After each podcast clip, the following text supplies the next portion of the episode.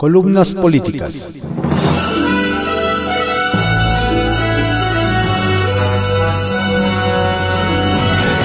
Continuamos con la audiosíntesis informativa de Adriano Ojeda Román, correspondiente a hoy jueves 20 de agosto de 2020.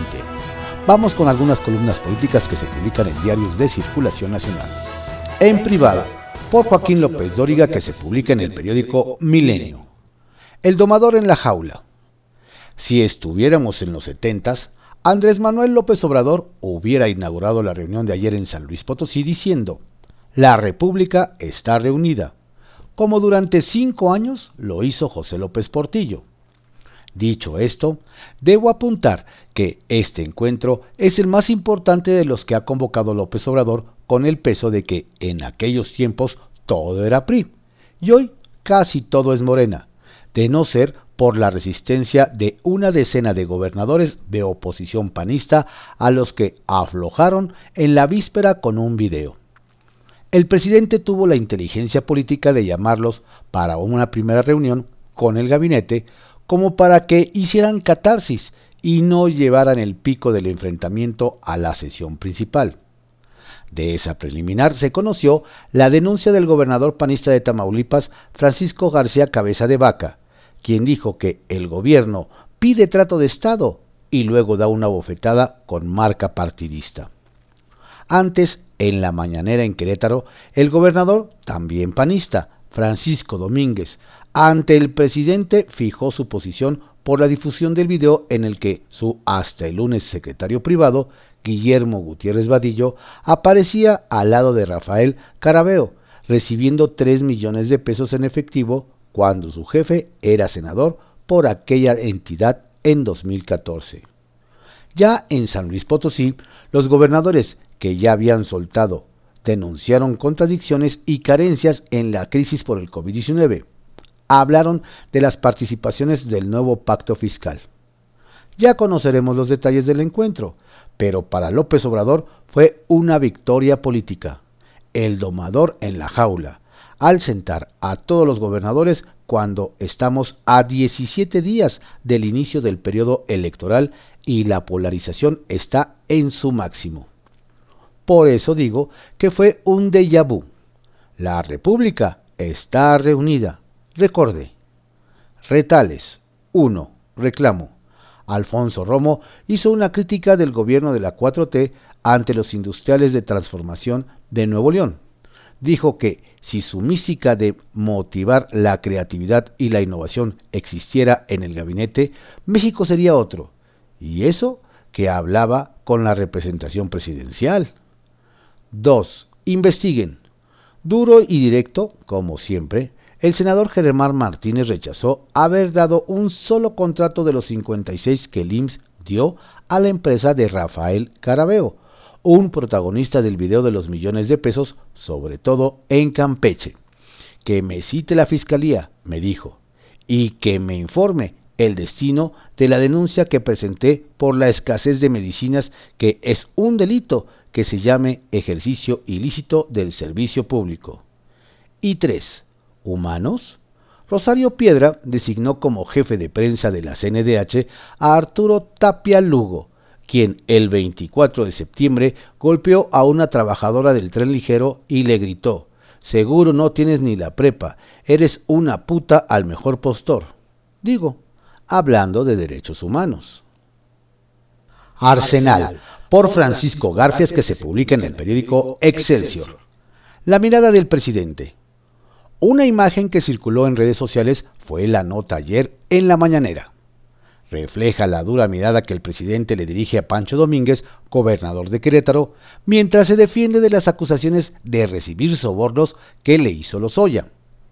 La condena visual que hace López Obrador es tan elocuente que no hubo necesidad de que dijera nada. Fue un cállate chachalaca en silencio. Y es que, a diferencia de Diego Sinoé o Enrique Alfaro, Domínguez no se amedrentó ante el primer mandatario. Utilizó su intervención en la mañanera no solo para defenderse, sino también para hacer señalamientos. Así se la soltó al presidente. Hay en el Lozoya Gate una intención política, no es cuestión legal. Atacan a un gobernador de oposición bien calificado. Mienten porque Querétaro no tiene una, una sola observación de la Auditoría Superior de la Federación ni de la Secretaría de la Función Pública Federal. Ni una.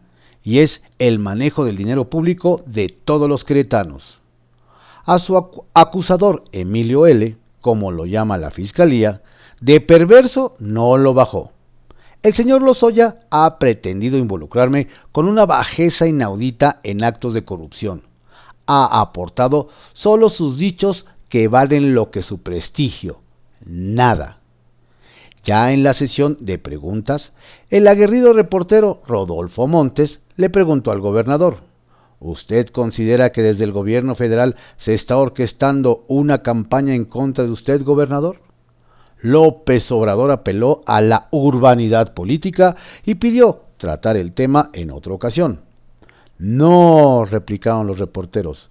El presidente le preguntó si quería responder pero Domínguez se mantuvo en lo que había anunciado. No dijo ni una palabra más. Ya que estamos, Lozoya se ha convertido en aliado imprescindible de la 4T, camino a las elecciones de 2021.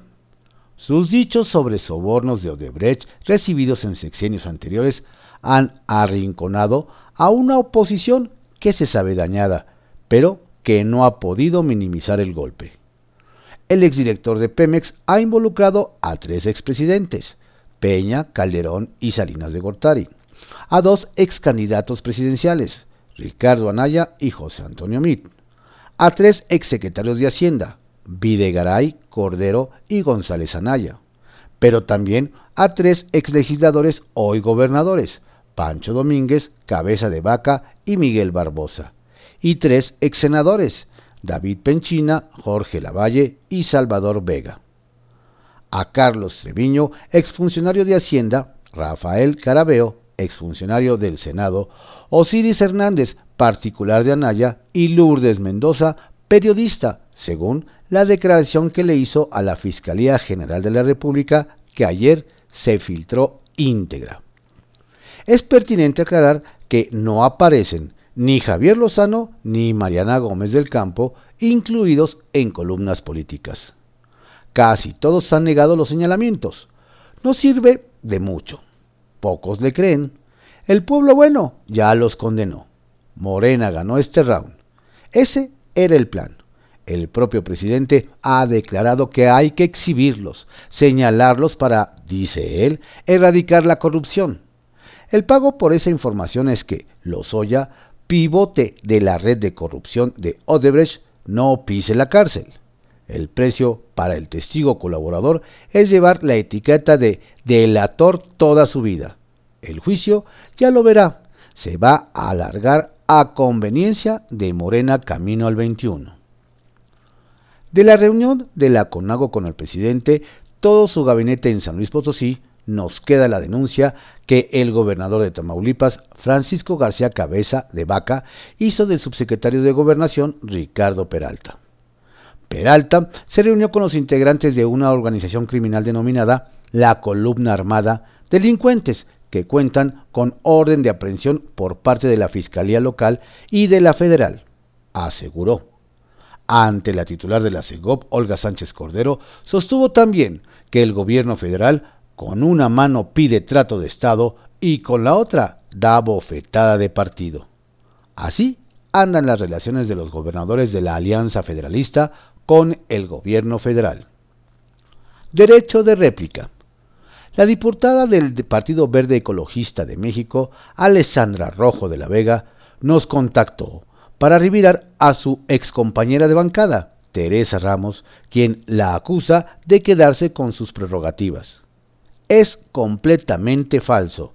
No he recibido ni un peso desde que la señora fue a Morena. Yo estoy aquí por una representación, por pesos y centavos que se peleen otros, nos dijo.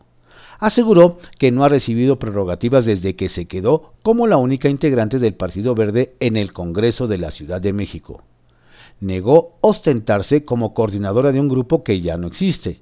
Se necesitan dos para formar bancada, pero se pregunta, ¿qué va a pasar con el 4% que representa el Partido Verde Ecologista de México? Estrictamente personal, por Raimundo Palacio, que se publica en el periódico El Financiero. Millones para la campaña de Peña.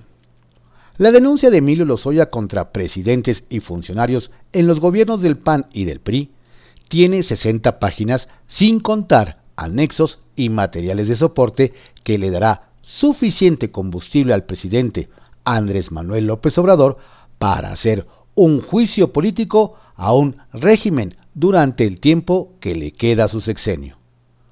En el camino, sin embargo, podrá haber resultados positivos que vayan más allá de las necesidades político-electorales del presidente, si es que las imputaciones hechas por Lozoya pudieran confirmarse.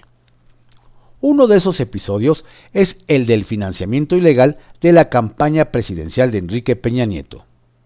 Lozoya narra en su denuncia la forma como el conglomerado brasileño Odebrecht inyectó millones de dólares a la campaña de Peña Nieto en 2012 y también admite que él se quedó con una buena parte de esos recursos. Cuenta los momentos en donde se acordó el apoyo, entre quienes se concretaron, los intermediarios y la triangulación financiera que se realizó.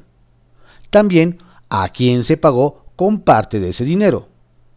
Todo hasta ahora son dichos. Y a este respecto, lo que dice Lozoya no es lo que los ejecutivos de Odebrecht declararon ante la Fiscalía brasileña que investigó los sobornos intercontinentales que pagaron. En la versión de Lozoya, todo comenzó en 2010 cuando se conocieron Peña Nieto y Marcelo Odebrecht, el jefe del conglomerado que cumple una sentencia de 19 años de prisión en Brasilia. Peña Nieto, que era gobernador del Estado de México, había participado en un encuentro del Foro Económico de Davos en su capítulo América Latina, en Cartagena, Colombia, de donde viajó a Brasilia para entrevistarse con el presidente Luis Ignacio Lula da Silva. Ese encuentro no se realizó, pero sí se llevó a cabo uno con los ejecutivos de Odebrecht.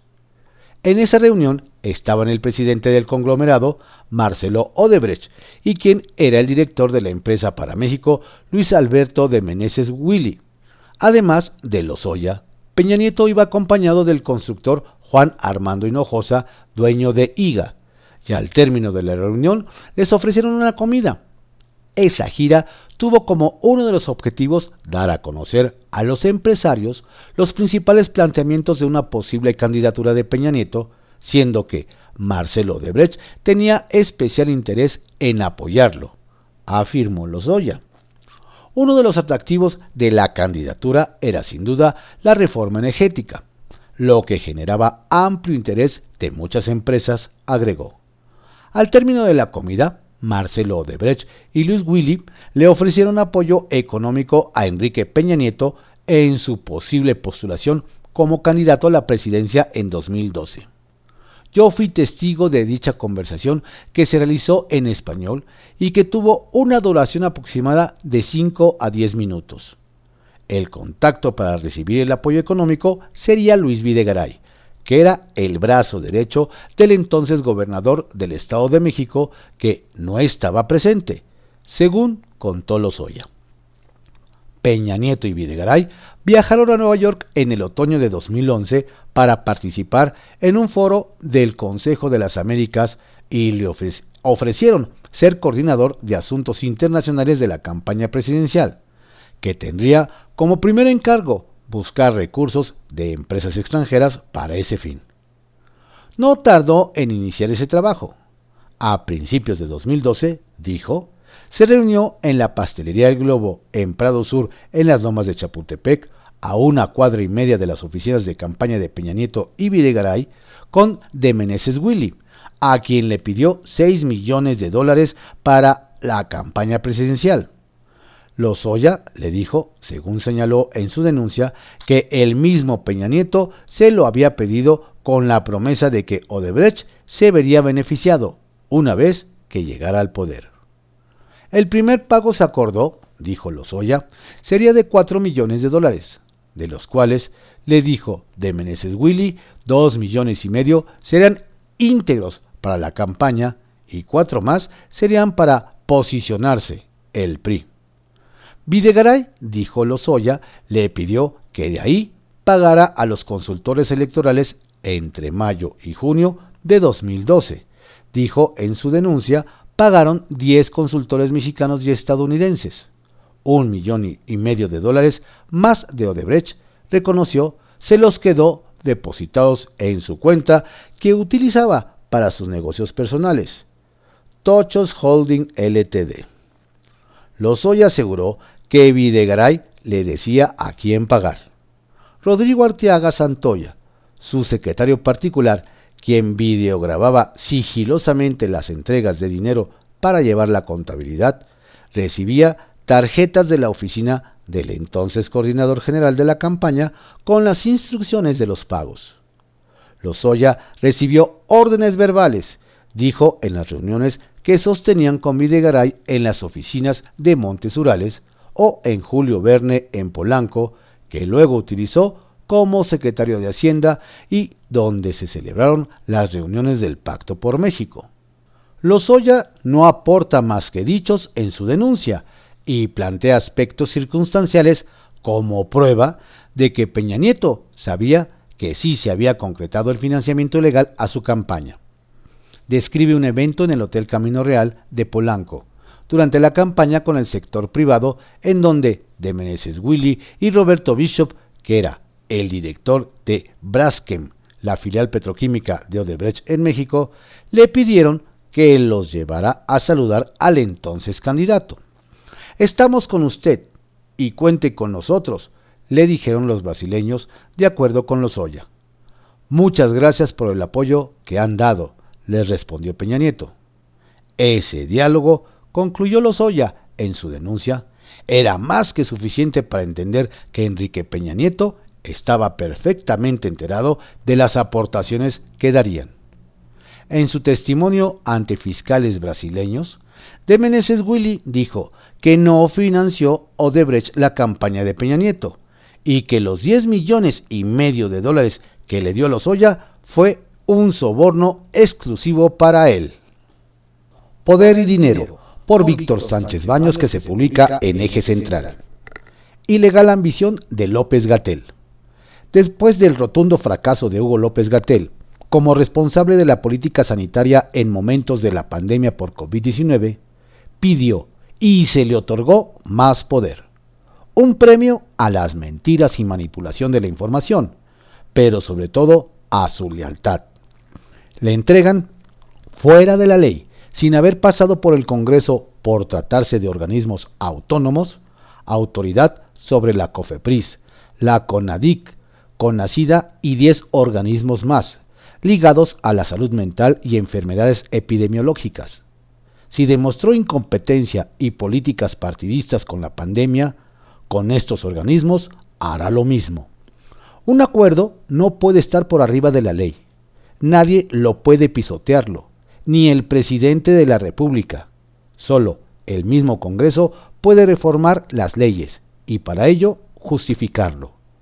Además, la Ley General de Salud establece que no puede subordinarse la COFEPRIS a la Subsecretaría de Prevención y Promoción de la Salud de López Gatel.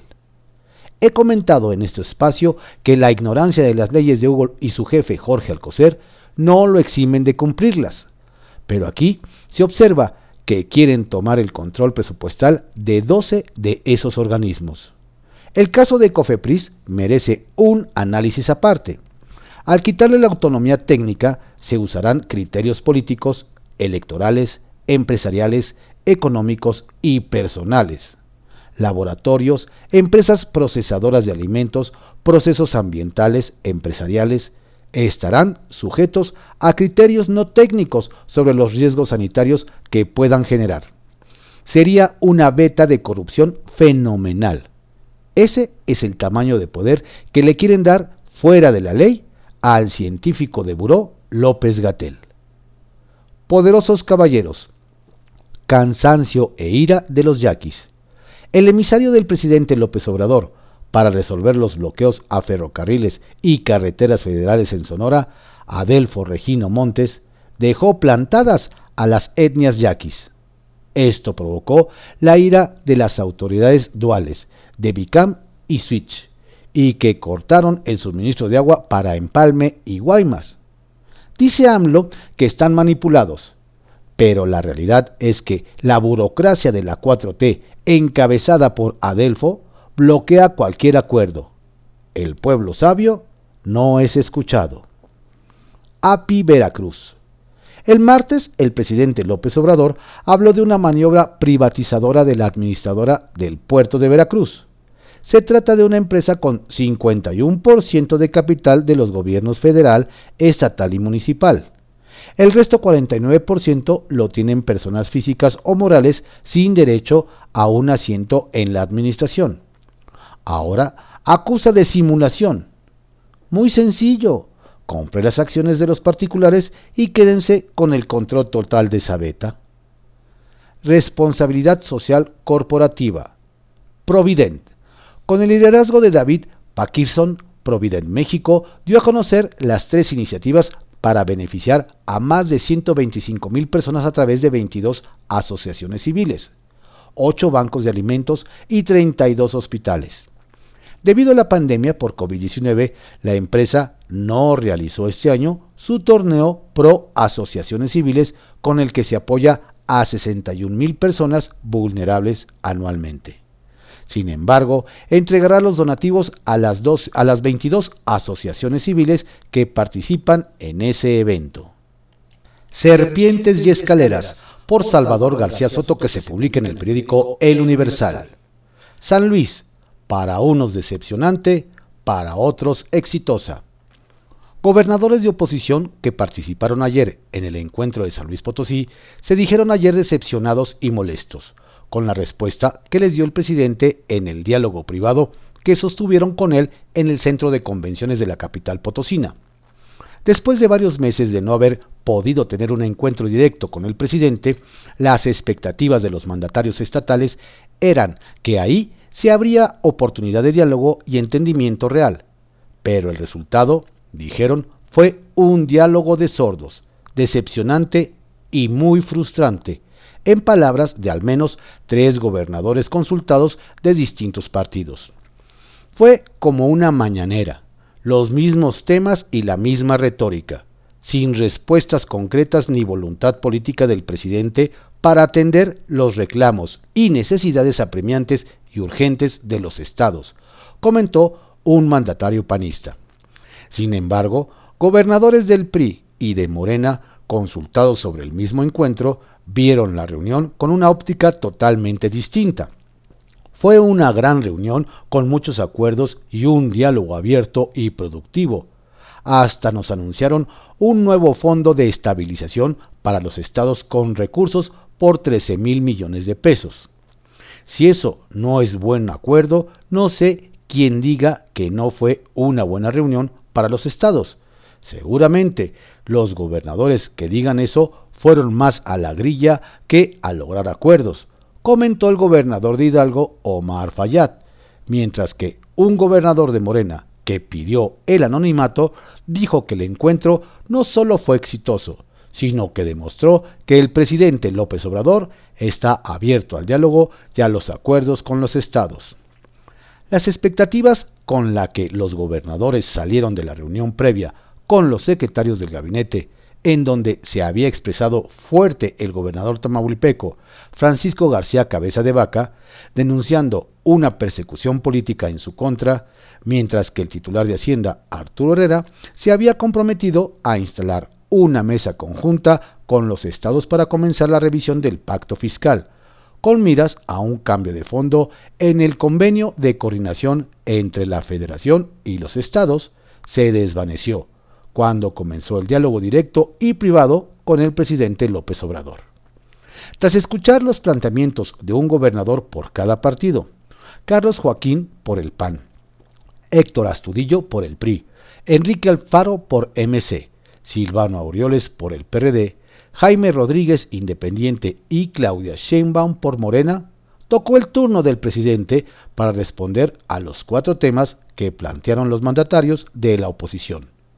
Mayor presupuesto a los sistemas de salud estatales, apoyos para la reapertura económica en las entidades, revisión del pacto fiscal y reimpulso a las energías verdes en la política energética. Cuando el presidente empezó a hablar, quedó claro que no habría, al menos en boca de López Obrador, compromisos concretos. En la salud, según los gobernadores consultados, les dijo que tienen garantizadas las vacunas contra el COVID y que serán gratuitas, como si hubiera vacunas públicas que se cobraran en México y que les darían a tiempo las partidas presupuestales del ramo de salud.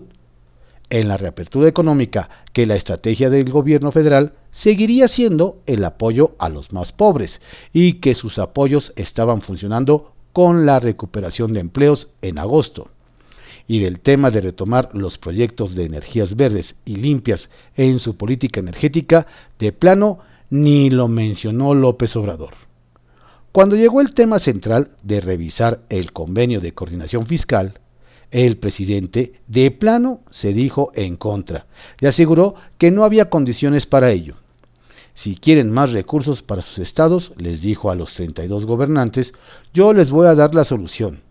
Combatir la corrupción y aumentar la austeridad en sus entidades. Si eso hacen, eso tendrán recursos suficientes. La estrategia que Morena y el gabinete llevaron a cabo para defender al presidente quedó clara en el tema del pacto fiscal.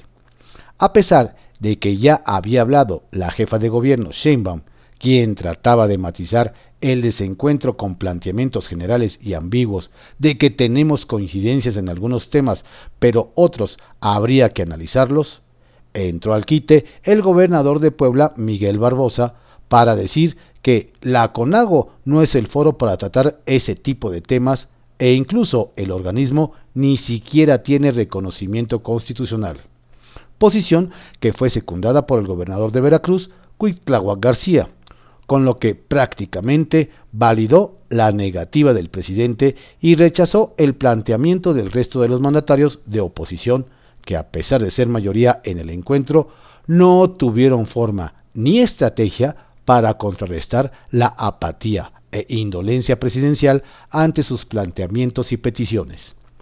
Cuando terminó la reunión, pasada las 3.30 de la tarde, el desánimo de la mayoría de los gobernadores asistentes con el resultado del encuentro se reflejó primero en la fotografía oficial de la reunión, en la que ya no aparecieron cinco mandatarios estatales. Para la comida entre el presidente los 32 ejecutivos estatales y el gabinete que estaba prevista como el cierre del evento, la ausencia aumentó y menos de la mitad de los estados, entre 12 y 15, se sentaron a la mesa con López Obrador. El resto pretextó el clima, problemas de agenda o compromisos de sus estados para no acudir al compromiso gastronómico. De la autonombrada Alianza Federalista, por ejemplo, solo tres gobernadores fueron a la comida.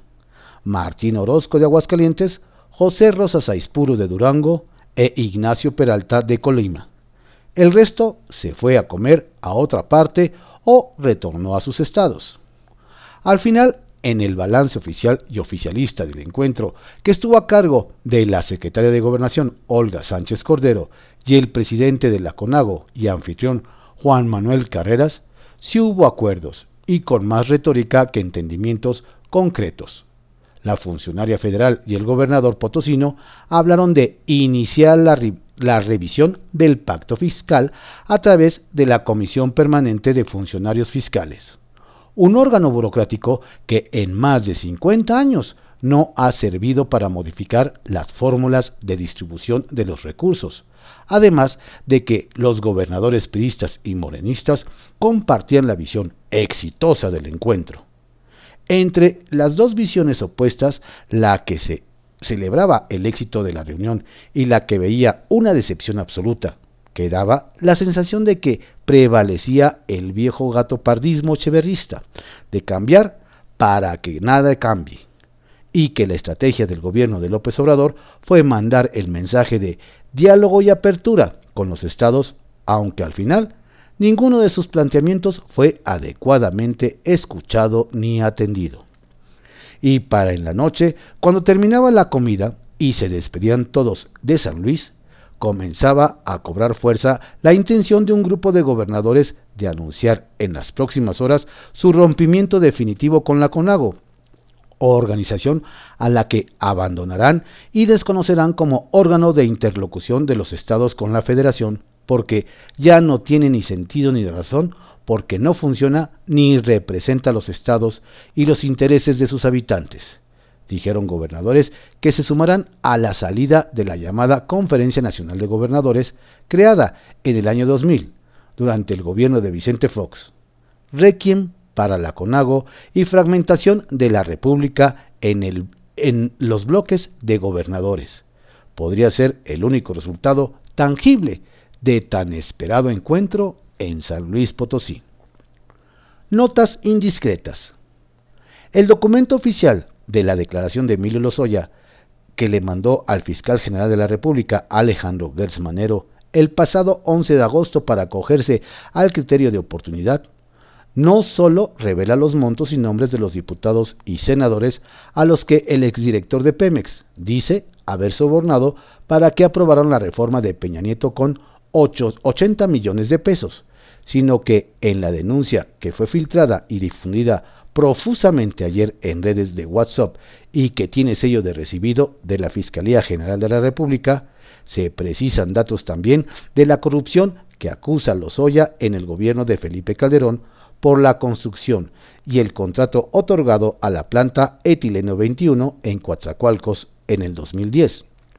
Lozoya afirma que, ante, que antes del gobierno de Peña Nieto, Odebrecht hizo negocios multimillonarios con la administración de Calderón y asegura que en los permisos para la planta, pero sobre todo en el ventajoso contrato que firmó Pemex para abastecer de gas etano a la planta Odebrecht Brasken, hubo pagos de sobornos a varios panistas que recibieron pagos millonarios y asegura que el propio Calderón obligó a Pemex a otorgarle un descuento de 25% en el precio del el etano a Brasken. Comenta que era tan cercana la relación entre Calderón y la filial de Odebrecht en México, que no solo hicieron el mejor negocio de toda Latinoamérica para la empresa brasileña, sino que una parte de un consejo de administración de Brasken se llevó a cabo en Los Pinos con la presencia del presidente Felipe Calderón Hinojosa. Lozoya también acusa a José Antonio Mit y a José Antonio González Anaya de haber aprobado, sin permitir que se discutiera, el contrato otorgado a Brasken para la operación de etileno 21 y el abastecimiento del gas etano por parte de Pemex. Refiere que hubo un escrito de Rogelio Gascaneri que cuestionaba duramente los términos de ese contrato y subrayaba las desventajas para Pemex, además de las posiciones de otros consejeros de Pemex en contra de que se aprobara el referido contrato pero Kemit y Anaya se negaron a que se escucharan esos posicionamientos y ordenaron aprobar el contrato en sus términos originales porque ya había sido suficientemente discutido. Así que Lozoya no solo está lanzando materia fecal para el sexenio de Peña y para los diputados y senadores de esa legislatura, sino también está aventando para el sexenio calderonista políticos de Tamaulipas, que al parecer están tan activos como preocupados, mandaron comentarios a, este, a esta columna sobre lo publicado ayer. El empresario Bernardo Pasquel nos dijo en su mensaje, Estimado Salvador, sobre el rancho en el municipio de Aldama, Tamaulipas, lo tiene mi familia desde los años 40. El dueño original es mi abuelo, el coronel José Méndez Lascarra, en 1982 me son heredadas alrededor de 300 hectáreas por mi madre.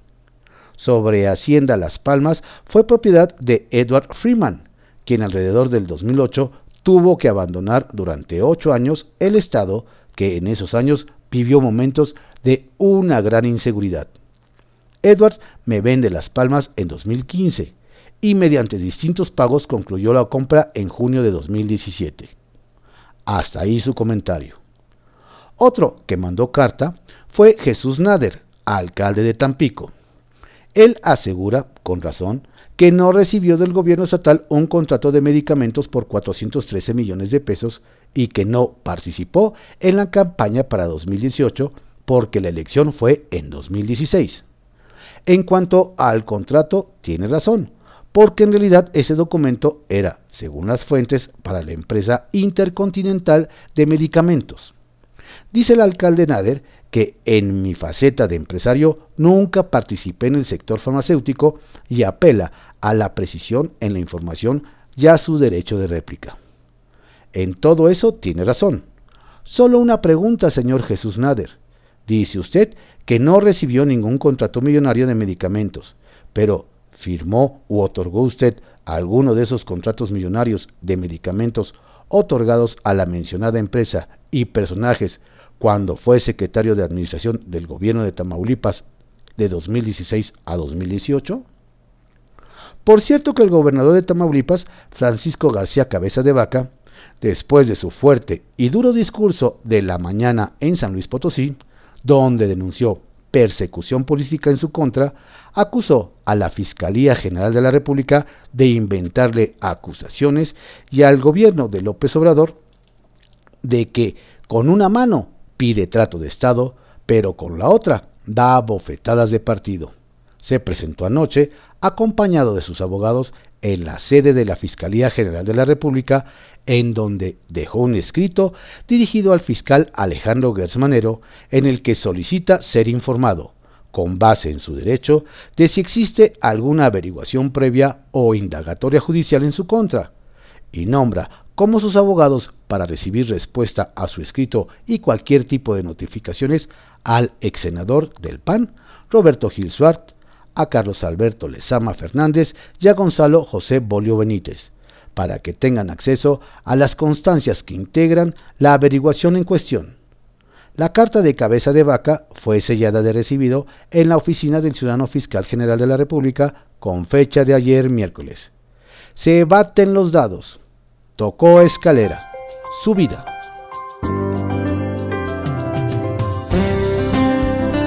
Estas fueron algunas columnas políticas que se publican en diarios de circulación nacional en la audiosíntesis informativa de Adrián Ojeda Román, correspondiente a hoy, jueves 20 de, de, agosto de 2020. Tenga usted un estupendo día, por favor cuídese, cuide a su familia, si no tiene a qué salir, quédese en casa.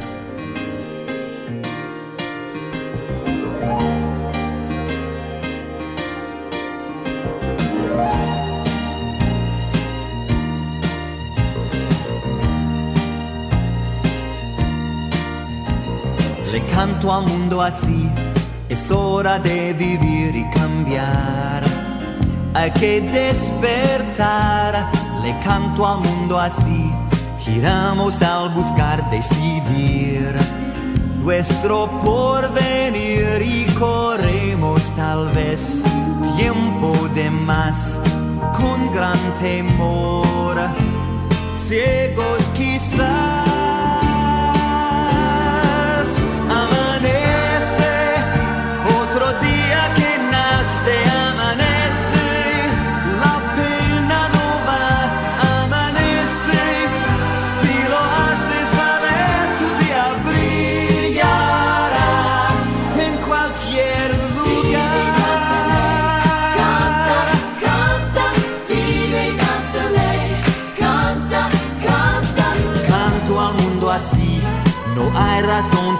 demorar. Hay tanto amor por dar, le canto al mundo así y déjate en el clima envolver. Te llega, vas a ver, no quisimos mirar qué nos pasó y nuestro andar se nos perdió. Ven que amar.